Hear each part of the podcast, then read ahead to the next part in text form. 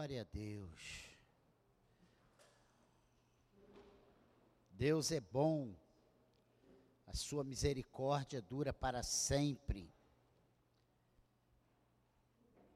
E eu hoje acordei meio assim. Tem dia que você acorda meio churumbático, né? Mas agora à tarde, Deus foi alegrando meu coração isso é normal, faz parte da nossa natureza. Né? Uma coisa que não podemos perder a nossa fé, a nossa alegria, a certeza de quem é o Senhor das nossas vidas. E nesse mês de outubro, nós estamos falando sobre a reforma, a reforma protestante. Né? E eu quero ler um texto que está aqui no capítulo 2 de Atos Atos dos Apóstolos, capítulo 2, versículo 42, é um texto muito conhecido, muito pregado nas igrejas, porque fala sobre como viviam os convertidos, fala sobre a igreja primitiva, os primeiros cristãos, quando a igreja estava naquele primeiro amor, logo após a morte e ressurreição de Cristo, a ascensão de Cristo, Pedro é tomado pelo Espírito Santo, logo após o Pentecostes, ele prega, 3 mil pessoas se convertem e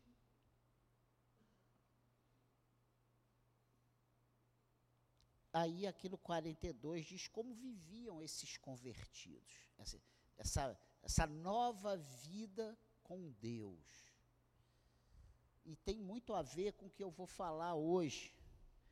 E hoje você vai ficar chateado comigo, porque vai ser tanta, tanta palavra que eu não gosto muito de usar, mas que nós precisamos falar sobre essas coisas. Olha o que diz aí, versículo 42: E perseveravam na doutrina dos apóstolos, e na comunhão, no partir do pão e nas orações. Mas o que eu quero afirmar é esse primeiro a primeira frase, e perseveravam na doutrina dos apóstolos. O que é a reforma, senão uma volta às doutrinas dos, às doutrinas dos apóstolos? Essa reforma protestante do século XVI não foi uma inovação, mas uma volta às origens. E eu estou batendo muito nessa tecla, nessa parte mais, como é que se diz?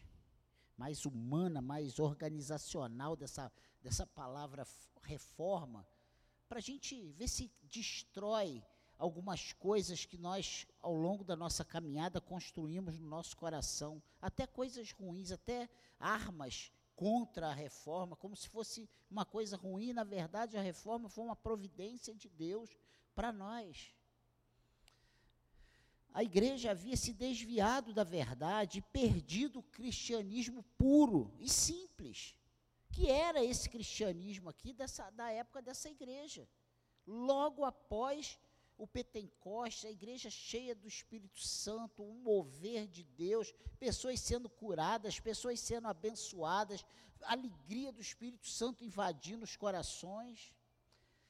Mas os dogmas papais haviam substituído a infalível palavra de Deus por tradições meramente humanas. E eu queria muito que você fizesse um link dessa igreja aqui para a igreja que nós temos vivido hoje. Contextualiza isso. Vê se hoje nós também não vemos igrejas tomando o nome de evangélicas, de cristãs, e, e colocando a Bíblia à frente, mas que na verdade é muito parecida com esses com essa igreja cheia de dogmas humanos, cheia, sabe? Dogmas humanos, esses dogmas papais, exatamente isso, dogmas humanos, coisas, tradições humanas. As heresias tomaram o lugar da verdade e a apostasia tomou conta da igreja. E a reforma, então, foi um movimento de retorno à palavra de Deus, um resgate ao evangelho pregado pelos apóstolos. E nós precisamos entender isso. Nós precisamos deixar isso muito claro. E o meu desejo hoje é que o Espírito Santo de Deus ilumine o nosso coração, que a gente entenda isso, e que a gente valorize isso, e que a gente abra os nossos olhos para ver se nós não estamos entrando na mesma bancarrota que a igreja entrou, estava há 505 anos atrás, há 510 anos atrás, há 550 anos atrás, porque essa igreja viveu como Deus queria um tempo. Mas aos poucos ela foi se desviando, ela foi se desviando, ela foi se desviando, até um ponto que Deus, ele sai de cena e, vi, e, e entra em cena o homem. O homem tomando o lugar de Deus. O homem reduziu tanto a Deus que Deus ficou menor do que o homem. E os líderes religiosos ficaram maiores do que Deus. Foi na, parafraseando, foi isso que aconteceu na prática. E vê se hoje nós não temos vivido coisas semelhantes. Vê se nós não temos visto hoje essa inversão, essa troca do evangelho puro e genuíno por uma série de ritos, uma série de mandingas, entre aspas, espirituais, se dizendo espirituais, que na Bíblia não tem nada disso. É o tapete chupa encosto, é o sal grosso, é a rosa, é o sabonete, é a toalha, sabe? Uma série de simbolismos. E é o culto, todo mundo vestido de branco, e, sabe?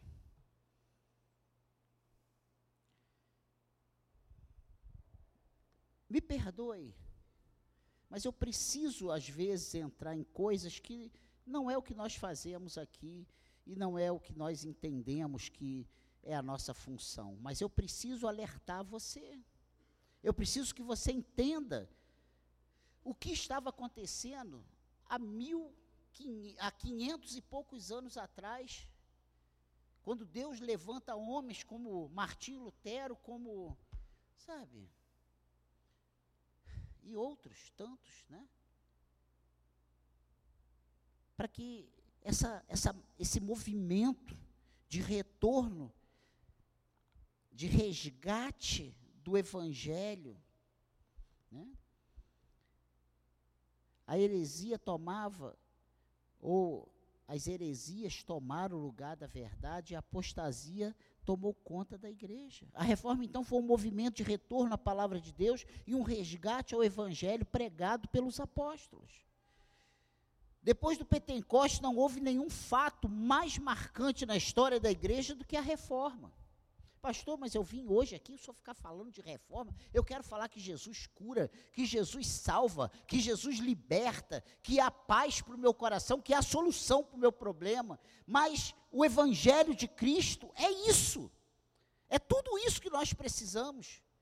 Mas se nós fugirmos do Evangelho, nós não vamos encontrar a paz, a libertação, a salvação, a cura que nós precisamos, que nós tantos buscamos.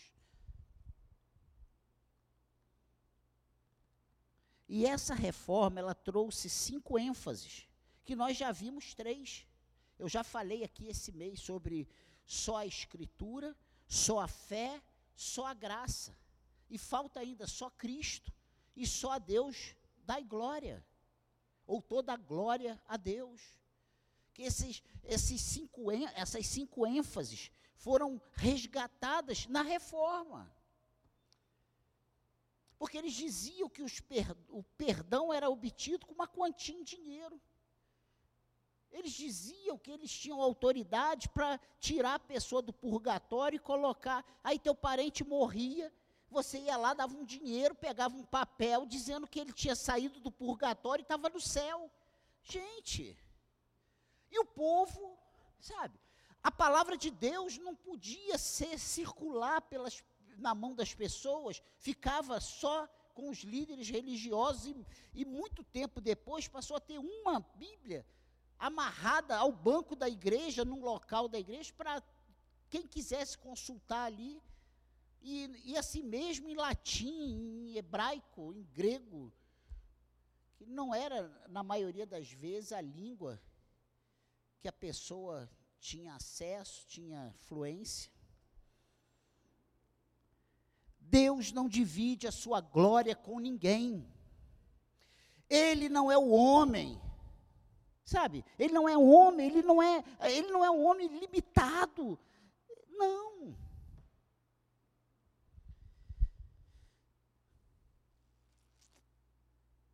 Ele é o centro.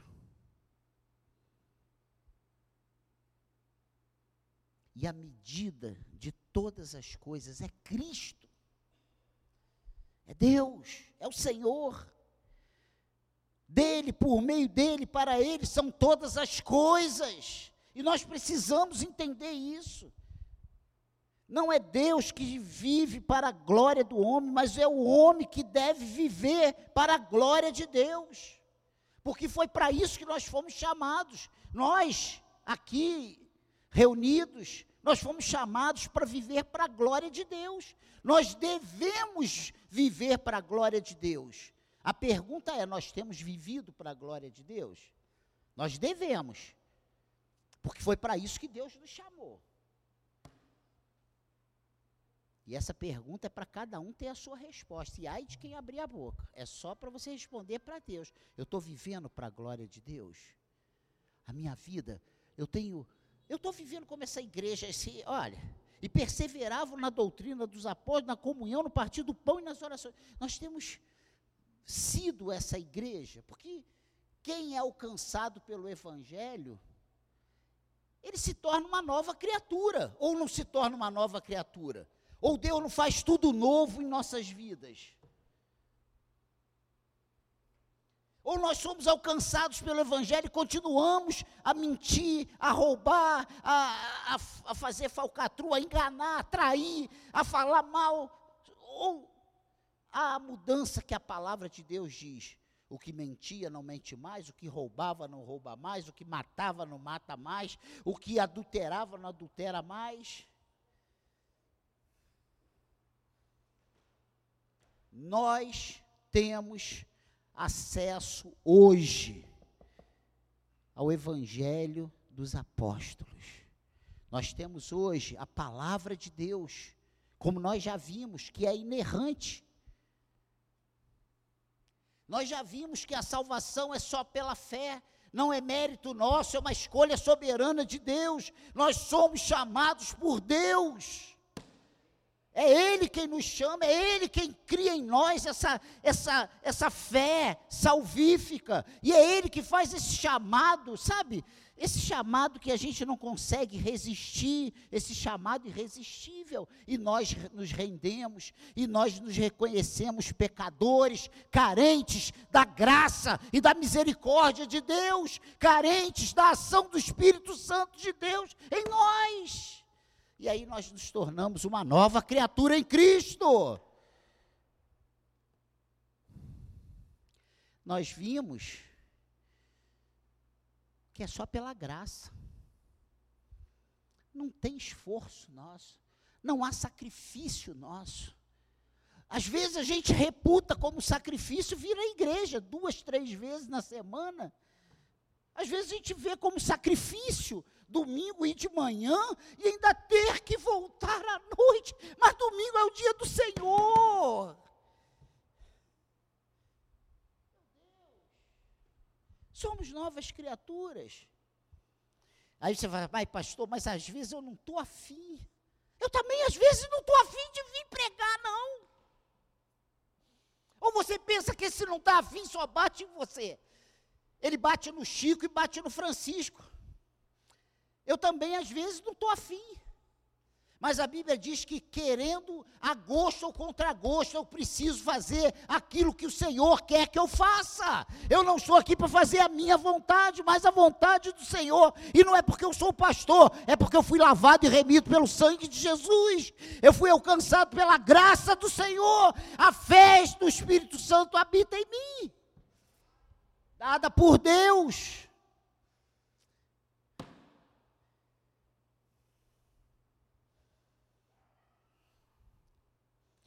vem um dia em que todas as coisas vão passar. Eu ontem, lá no, no nosso grupo de discípulos, eu levei a palavra e falei sobre o lavrador tolo, né? aquele homem que produziu, produziu e viu que a produção dele arrebentou a boca do balão e não cabia no celeiro dele. E aí ele começou a fazer planos. Eu vou destruir esse celeiro, vou construir celeiros maiores, vou colocar toda a minha produção dentro desse celeiro, e aí eu vou pegar e vou dizer para minha alma: alma, você tem em abundância para você se regozijar, para você descansar, para você curtir a vida, para você viajar, para você fazer planos. Aí Deus fala assim para ele: Jesus, Deus falou para ele assim: ó, tolo hoje pedirão conta da sua vida. Para quem foi tudo isso? E aí, a, a moral da, dessa parábola é que nós precisamos ser ricos para com Deus e não ricos aqui na terra. E aí a gente lembra quando Deus fala: olha, vocês precisam acumular bens no céu, onde a traça não destrói, o ladrão não rouba porque aonde está o nosso tesouro, aí está o nosso coração. E esse homem faz planos, projetos, sabe? Eu vou fazer, eu vou construir, eu vou destruir, eu vou querer. Como a gente às vezes corre de um lado para o outro. E aí Jesus diz: olha, nós não somos avaliados como bem-sucedidos pelo que possuímos, mas de acordo com o nosso relacionamento com Deus. Nós precisamos ser ricos para com Deus. Eu só fiz um parênteses aí, fugindo da palavra. Mas é isso. Deus não divide sua glória com ninguém. Deus e não o homem é o centro do universo. A igreja reformada sempre deve se reformar. Em que sentido?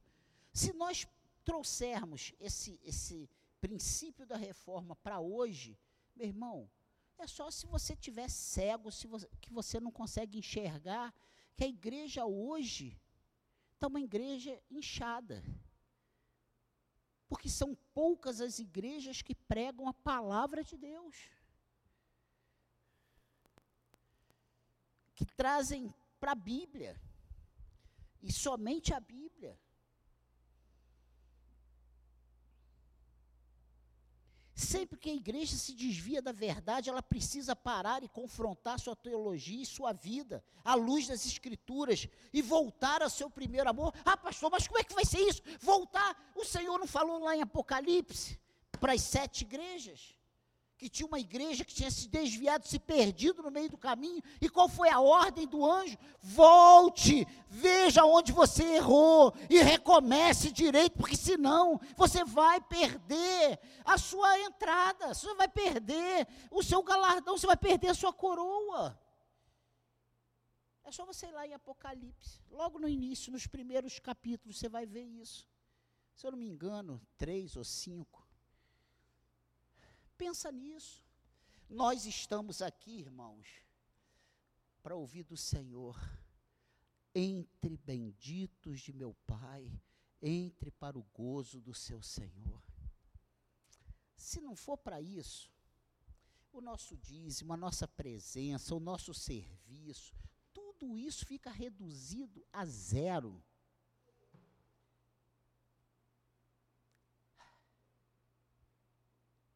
Tudo fica reduzido a zero. É igualzinho a pessoa estudar o ano inteiro, na hora da prova ficar por meio ponto. Se tu ficar por 0,1 milésimo e não conseguir completar e ficar reprovado, ah, pastor, mas aí você está fugindo da teologia reformada, que se o Senhor te escolhe. É verdade. Só que tem certas coisas na teologia reformada que precisa da nossa ajuda. Que isso, pastor? Que heresia é essa? É. Porque depois que ele te justifica, depois que ele te santifica, depois que ele, sabe? faz todo aquele processo salvífico na sua vida, vem o processo da santificação, que aí é Daniel, é Daniela, é Robson, é Isabela, é Márcio, Raquel.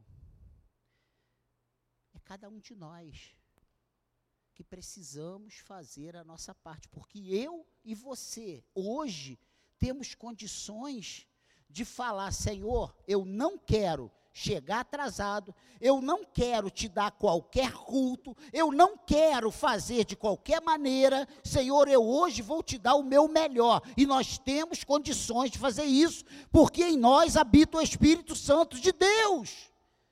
Porque nós fomos retirados do tremendal de lama e firmados nossos pés na rocha. Eu hoje posso falar, Senhor, eu quero te dar o meu melhor e eu posso dar não porque eu sou bom, o Leandro explicou isso aqui tremendamente domingo, de manhã e de noite. Quem faltou, perdeu. Meu Deus. Hoje nós temos condições de ser crentes, de dizer para o Senhor: Senhor, eu vou fazer isso para te agradar e é com vontade e sem vontade. Se você anda sem vontade, dê glória a Deus. Faça o que você tem que fazer. Se tu anda com vontade, dê glória a Deus e um pulo. E faça o que você tem que fazer. Porque é com vontade ou sem vontade que precisamos fazer o que Deus quer que nós façamos. E a Bíblia diz que nós fomos chamados para as boas obras. Para ter uma vida agradável ao Senhor. Nós viemos para a casa do Senhor para dar a Ele o melhor culto. E Ele sabe quem está aqui dando o melhor culto, porque Ele sonda os corações. A gente pode fazer carinha de paisagem. Mas Ele sabe se o coração está reto diante dele ou não. Ele sabe se nós estamos dando o nosso melhor ou não. Em todas as áreas. Quando a gente fala em dar o melhor, a gente logo mete a mão no bolso, né, fecha o cadeado. Não estou falando de dinheiro, não estou falando de tudo. De vida, de serviço, lá fora, dentro de casa, no trabalho, na rua. Amém, igreja. A reforma, ela continua. Muitas vezes ao longo da história a igreja desviou-se das antigas veredas, das, dos princípios bíblicos. Após a reforma, no afã de defender a ortodoxia, o que é ortodoxia, hein? São as verdades estabelecidas por Deus na palavra de Deus. São as verdades irrefutáveis. Parafraseando. A igreja tornou-se árida. E essa ortodoxia sem piedade, sem Santidade produz racionalismo. E é esses termos que eu não gosto de ficar usando, mas precisamos. A reação à frieza espiritual desembocou no petismo, pietismo alemão, né? no pietismo alemão, que partiu para o outro extremo, buscou a piedade sem a ortodoxia. E aí a gente começa a fazer obras sem ter santificação, sabe? Meu Deus! Se você for lá no Aurélio, aí você vai descobrir que a ortodoxia é a condição de cumprimento absoluto com todas as decisões, preceitos e ideias de certo padrão ou dogma, considerado tradicional de modo rigoroso e rígido. Porque a palavra de Deus, ela não tem espaço, sabe, para acertos, sabe, para acomodações. Ah, eu vou tirar isso aqui, não, mas é só dar um jeitinho aqui. Aqui não tem jeitinho, nem brasileiro, nem americano, nem europeu. Aqui é a palavra ri, risca, na risca, sabe? É o prumo, é o padrão.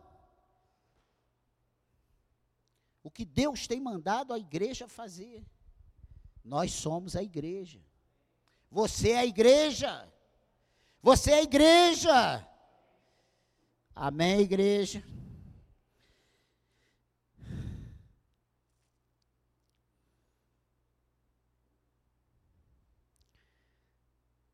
Piedade sem ortodoxia produz o misticismo. E hoje estamos precisando de uma nova reforma. Algumas igrejas estão descambando para o liberalismo teológico, negando os fundamentos essenciais da fé. A Bíblia diz lá num certo versículo para a gente não remover os, os marcos antigos. Tem coisas que Deus estabeleceu que nós não temos como tirar. Pense nisso. Pense nisso.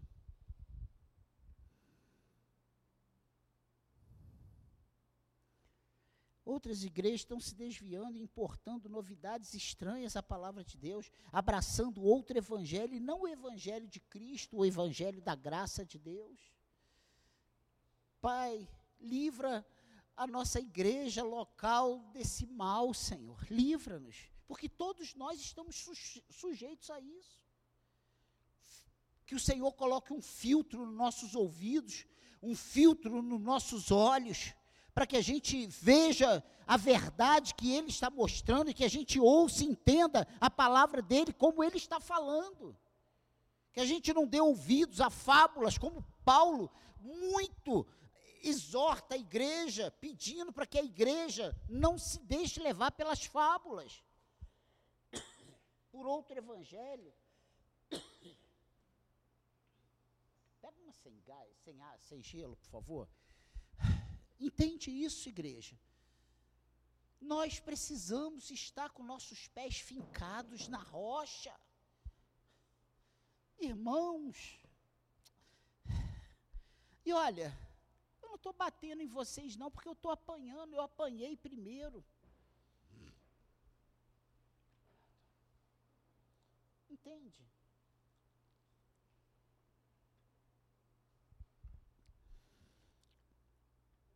Eu também sou falho. Eu também tenho sentimentos. E as mesmas sentimentos que batem em você, batem em mim. Os desânimos. Nós somos tentados a todo tempo. A todo tempo. Não é fácil. Não é fácil. E a Bíblia diz que a nossa, a nossa caminhada, ela, ela é uma caminhada, sabe, de, de resiliência. É sem olhar para trás, é sem esmorecer, é tomar a cruz e seguir Jesus. É isso que a palavra do Evangelho nos mostra. Não é o boa vida, ah, eu fui para a igreja, agora acabou as dores nas costas, sabe? Deus pode curar, pode, mas ela pode ficar aí o tempo todo. Paulo pediu para que Deus tirasse um espinho na carne dele, e o Senhor falou: Olha, a minha graça te basta. Tu vai morrer com esse espinho aí, mas eu vou estar contigo o tempo todo. Vamos parar de, sabe, viver o mundo de Bob dentro da igreja. Realidade. Realidade. As dificuldades, as más notícias, as enfermidades. Pô, lá em casa, já vi uma filha tirar um pulmão todo, um lado todo, já vi a mulher com câncer, já tive infarto. Má notícias. A sombra da morte passou várias vezes lá. Pergunta a Cláudia. Eu e ela, quando, na segunda cirurgia da Bia, gente, eu tinha certeza que a Bia ia morrer. Está casada hoje, meu Deus. Está aí. É minha companheira de diversão. Hoje a gente se divertiu, nós fomos para o mercado, é uma alegria. Eu, eu dando pulo, porque eu estou com o cartão do idoso, né? Ai, que alegria, fila, parei bem em frente à subida do Guanabara. Pensa, sabe? Mais notícias, mais notícias, elas vêm. As provas, as lutas. Sabe quando eu pensei que eu ia perder a minha oração? Senhor, não deixa eu negar o teu nome. Eu era pastor recém-ordenado. Passei a noite, eu e Cláudio, revezando. Cada hora, um ficava assim, uma hora orando, segurando a mão dela. E o outro, uma hora lá fora, não era dormindo, não, era, era clamando a Deus lá fora. Aí, de hora em hora, a gente revezava, porque ficar em pé uma hora inteira, um, muito tempo, era uma hora. Dava uma hora, eu entrava e a Cláudia saía, eu segurava a mão dela uma hora orando. Fez a cirurgia, deu tudo errado. Que Deus, onde está o meu Deus? O meu Deus estava ali, gente. Porque teve que tirar o resto. Quando tirou o resto, o médico chamou a gente lá na porta do centro cirúrgico, está aqui, ó, mostrou. A parte que faz ligação aqui na árvore, né, que diz que tem, o pulmão tem dois lá, tem uma árvore que faz a ligação. Esse, essa artéria que estava ligando na árvore já estava ficando ressecada aqui embaixo. Ele falou assim: se não faz a cirurgia agora, ia ressecar isso aqui, ia ela, ia, ela ia perder os dois pulmões. Aí o que a gente achou que foi uma desgraça, que foi a, a não ação do, de Deus. Aí a gente vê naquele texto que tudo coopera para o bem daqueles que amam o Senhor, mesmo sofrendo duas cirurgias, mesmo achando que a morte venceu. Deus está no controle de tudo. Pensa nisso, irmão. É esse Deus aí que a reforma nos remete ao Deus do Evangelho, ao Deus soberano, ao Senhor sobre todas as coisas, ao Deus da palavra final. Esse é o Deus que nós servimos. Amém, igreja?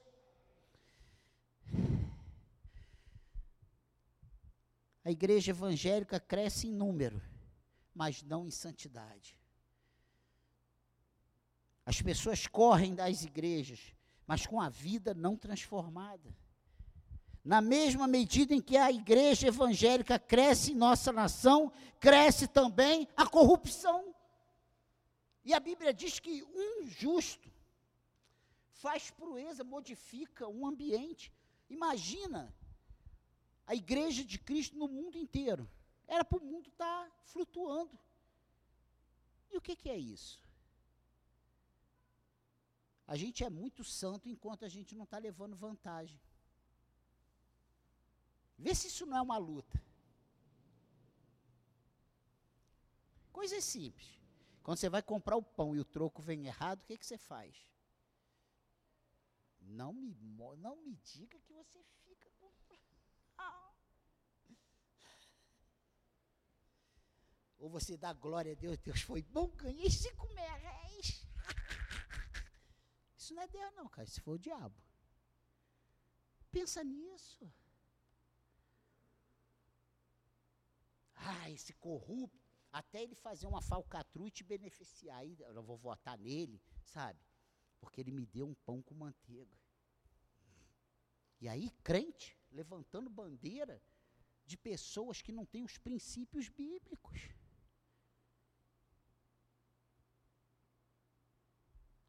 Crente fazendo apologia a LGBT, XY10, sabe?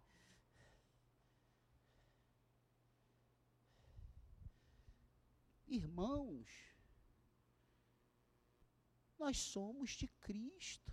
A igreja do Senhor precisa de uma reforma agora, hoje. E talvez Deus possa levantar eu e você, nós, para sermos esse baluarte do Senhor. E a gente pensa que não, mas quem era Calvino? Quem era Lutero naquela época? Pensa nisso. E se Deus quiser usar a gente? Domingo, faça sol, faça chuva, eu vou matar uma pessoa. Vai ter morte aqui domingo. Para a glória de Deus. Rosana jaz aqui a velha, porque a nova vai ressurgir, vai nascer um bebezinho aqui, gente. Aqui a gente mata e ao mesmo tempo coloca outro no lugar, com o mesmo nome, CPF, idade, com tudo. Gente, nós somos de Deus. Deixamos de ser sal e luz. Em vez da igreja abalar o mundo, é o mundo que está abalando a igreja. Em vez da igreja entrar no mundo e resgatar os que perecem, é o mundo que está entrando na igreja influenciando os crentes. Porque hoje na igreja nada, nada tem a ver, está tudo certo. O cara vem de sunga, sem camisa, sem calça, está certo, está na igreja. Vem de chinelo, ah, está de chinelo, então tá bom. Detalhes. E eu não estou pregando uso e costume, não, estou falando como a pessoa entende que deve vir para a igreja. A gente perdeu aquele senso do sagrado. Não que as paredes, que o púlpito, mas o Deus Santo está aqui. Com que coração nós chegamos a esse lugar? Tem gente o tempo todo no celular tuitando. Se você está lendo a Bíblia, glória a Deus, mas se você está na internet, lendo mensagem, mandando recado, aonde está Deus nisso? Ah, aqui a igreja é chata. Por quê? Porque está falando contra as coisas que você pratica? Pensa nisso. Que Deus tenha misericórdia de nós. Estamos precisando urgente de uma nova reforma. Amém, igreja?